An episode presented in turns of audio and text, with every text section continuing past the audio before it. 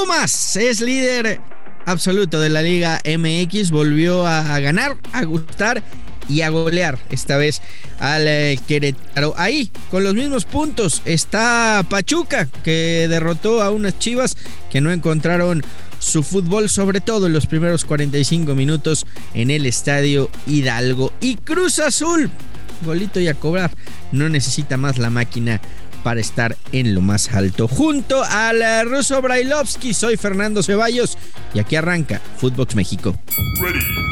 Otra excusa para justificar su mediocridad. Dale, Andrés, si vos sabés, no tenés idea de fútbol. Footbox México, con André Marín y el ruso Brailovsky.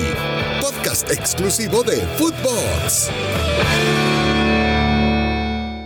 Hola, ¿qué tal? Y sean todos bienvenidos a Footbox México. Hoy, en ausencia de André Marín, les saluda Fernando Ceballos junto al ruso Brailovsky. Hola, Fer, un gustazo saludarte. Eh, bueno, eh, en realidad yo espero mucho de Pumas, más que nada por su técnico. Su técnico ha demostrado ser un tipo sumamente capaz de trabajar con lo que le den dentro de su plantilla y lo ha hecho realmente muy bien. Posiblemente eh, estaremos sorprendidos por la forma de jugar, eh, por la cantidad de goles que hace, porque no se achica, porque en este último partido iba perdiendo, igual siguió jugando con la misma idea y salió adelante. Me parece que es eh, un digno representante de este equipo de lo que significa la institución un equipo que siempre por historia garra, fuerza, coraje, ir al frente, no vencerse nunca.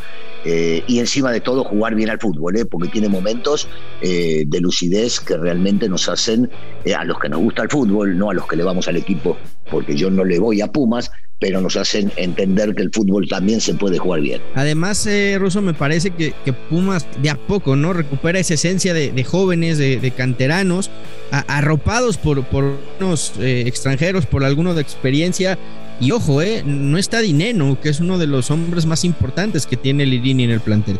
Sí, sí, eh, sí el, tema de los jóvenes, hacía años que no lo veíamos, volvieron desde la época de, de Lilini, un tipo que está acostumbrado a trabajar con ellos y que lo había hecho muy bien en las fuerzas básicas. Hablaba de Dinero, su gran delantero, en su momento hablé y dije que también le habían quitado eh, a jugadores sumamente importantes, como es el caso de Carlito González, inclusive Vigón se había ido, en su momento se fue Iniestra. Eh, pero tampoco, tampoco está Freire, el líder de la defensa, y hoy jugando con dos, yo te diría dos jóvenes, aunque uno es novato en primera división y el otro es un joven, pero en realidad eh, sí, demuestran, demuestran que entienden muy bien la idea y que esté quien esté en la cancha, eh, intentan jugar de la misma manera. Qué golazos, ¿eh? el de García, el de López. ¿Te, ha sorprendido lo de, lo de Diogo y lo de Rollero? Se habló mucho de ellos y parece que hoy están demostrando que no son tan malos futbolistas como se llegó inclusive a, señalar y están siendo pieza fundamental en este arranque de, Pumas, Russo. Mira, me, sorprendió más que nada porque lo que hemos visto de ellos previo a este torneo había sido muy poco, prácticamente nulo. No se los veía este, en forma como, como lo están demostrando hoy por hoy.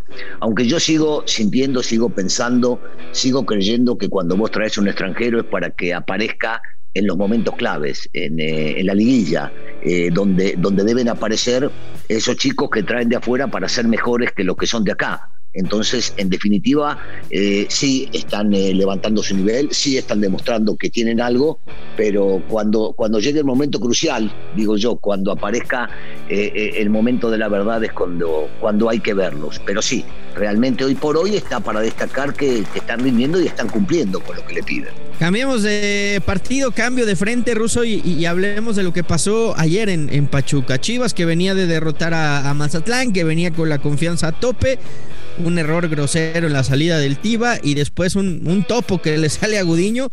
Eh, yo no sé si esto es realmente error del portero o es un accidente futbolístico lo que le pasó al, al portero de Chivas, pero bueno, termina perdiendo 2-1 con Pachuca. Ya, eh, primero, primero eh, hablar del fútbol que mostraron, que no es lo mismo enfrentarse a Mazatlán con una idea prácticamente defensiva y de picapiedras que le propone el técnico, porque así es San José, y, de esa manera juegan y de esa manera van a seguir jugando, eh, con todo respeto lo digo, y no podemos llegar a compararlo con un Pachuca, que llega un técnico de primerísimo nivel que ya ha demostrado tener jerarquía en el fútbol mexicano, olvidémonos de lo que había hecho eh, en el fútbol sudamericano, que había sido realmente muy bueno, que inclusive fue candidato para, para la selección uruguaya, y futbolistas que son de nivel, que son de más nivel que los que tiene Chivas en este caso.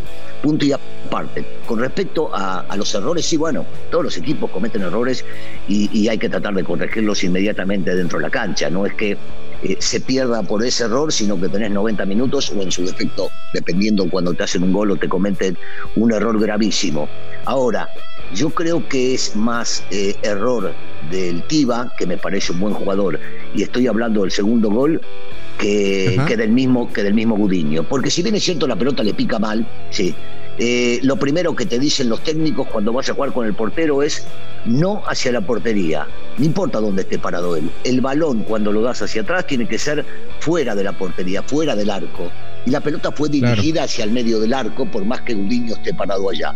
Entonces me parece un error gravísimo, primero en el pase hacia atrás y después sí, posiblemente un poco de soberbia al querer parar la pelota de Gudiño que le, hace una mala pasada a la cancha, pero, pero que bueno, son cosas que suceden en el fútbol. A veces hablamos de los imponderables, bueno, acá tenés uno, la cancha le jugó una mala pasada. Ahora, pero después el equipo tiene, tiene que mostrar. ahora a eso iba, ¿no, Russo? A lo, a lo futbolístico. Creo que Chivas regala los primeros 45 minutos, eh, más allá de los dos errores. Pachuca termina siendo muy superior en la primera mitad.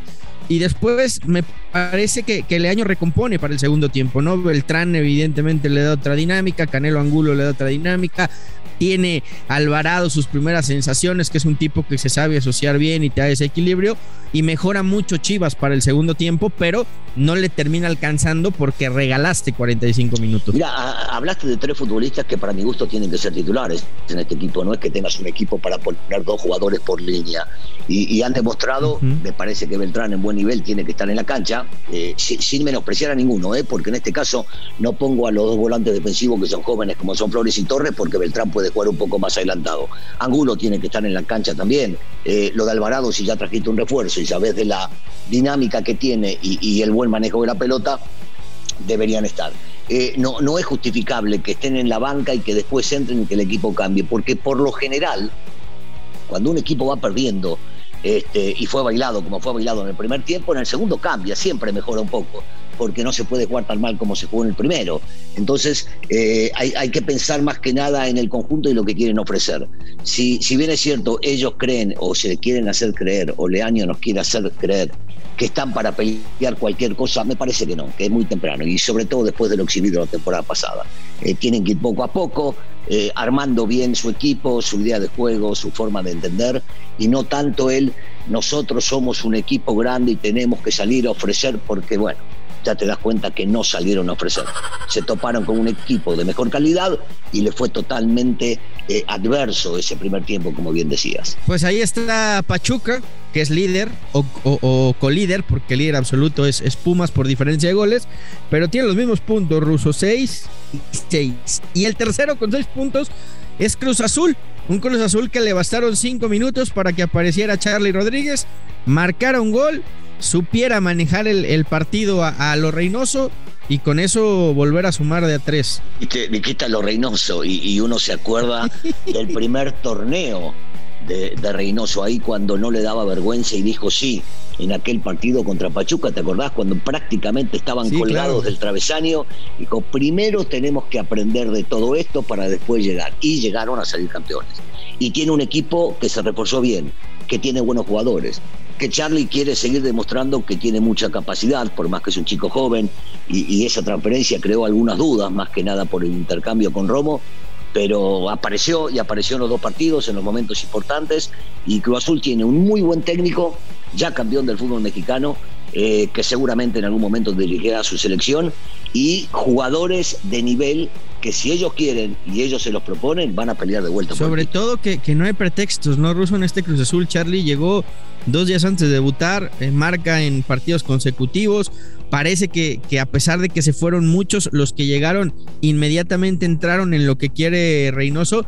Y la verdad que el equipo, por lo menos en estos dos partidos, no, no ha resentido tanto cambio. No, no resentió. Y mira que Paul era una pieza importante en este equipo y no se sabe qué va a suceder, si se va a quedar en la Argentina, si va a arreglar allá en Boca, si va a regresar a jugar acá, que sería otro de los contendientes en esa mitad de la cancha que se quiere hacer muy fuerte, con Vaca y Charlie ahora. Este, no, no, no puede tener excusas. Un equipo grande debe siempre estar peleando por los títulos. Cruz Azul después de muchísimos años lo terminó logrando, pero ya hay que olvidarse de eso, regresar a las bases y entender que cada torneo tienen que estar peleando ahí arriba. Y me parece que este lo entendieron bien después del mal torneo del anterior, y algunas idas de futbolistas importantes, porque lo del, lo del cabecita lo van a resentir, porque así es esto, y porque su técnico entiende de alguna manera que hay que jugar como él cree que hay que jugar cada partido, porque no me digas que no te sorprendiste al verlo a Mendoza de centro delantero y a Jiménez, por ejemplo, en la banca. Entonces, bueno, el técnico busca resultados y en estos primeros dos partidos los ha conseguido.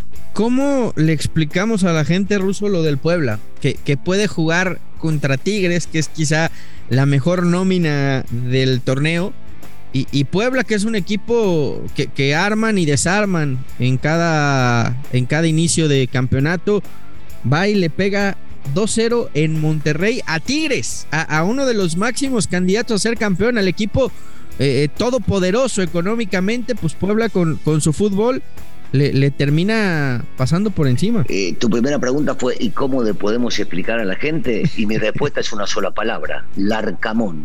El tipo este ha hecho buenas cosas en Sudamérica y llegó acá con muy poco cartel, con muy poco nombre, eh, muy joven, pero es un entendido en el fútbol y se metió rápidamente en lo que significa la dinámica del fútbol mexicano. Eh, se le han ido futbolistas que para él eran sumamente importantes, eh, porque todavía no me olvido de, de, lo que le rendía Ormeño cuando aparecía, y agarró y sustituyó y puso un chico que venía de, desde, la Liga de Ascenso, bueno, Liga de Ascenso, de expansión como lo es Martínez. Ahora se le acaba de ir Tabó, otro que falta en Cruz Azul y todavía seguramente va a pelear en las posiciones. Y él sigue armando el equipo, eh, digo, le sacaron a Reyes, el que fue a la América, sigue armando eh, el equipo dependiendo del rival y las convicciones que él tiene.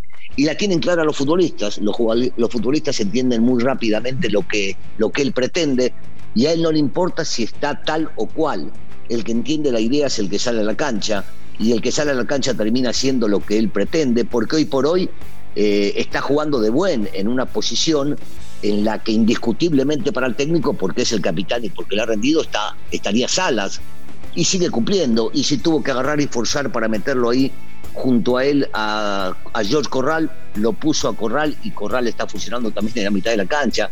Entonces, para mí es muy fácil, es muy simple. ¿eh? Es el técnico que sabe lo que está haciendo con el grupo de trabajo que tiene cuando también está convencido de que es uno de los planteles en nombres más débiles que debe haber en el fútbol mexicano. Sí, la verdad que, el trabajo del Arcamón ahí está y, y, es ese claro ejemplo, ¿no? De que cuando bien trabajas, eh, la cantera, la cartera, perdón, pasa, pasa a segundo plano, ¿no? Tigres, Tigres puede tener los futbolistas más caros del fútbol mexicano, pero si enfrente hay un equipo bien trabajado, que tiene las ideas claras y que entiende a la perfección lo que busca su técnico con trabajo, ahí está reflejado en la cancha lo que sucede. Ruso, como siempre es un gusto hablar contigo de fútbol y, quiero compartirte algo. Estamos muy contentos. Llegamos ya en Footbox al millón de personas que nos han escuchado. ¡Wow!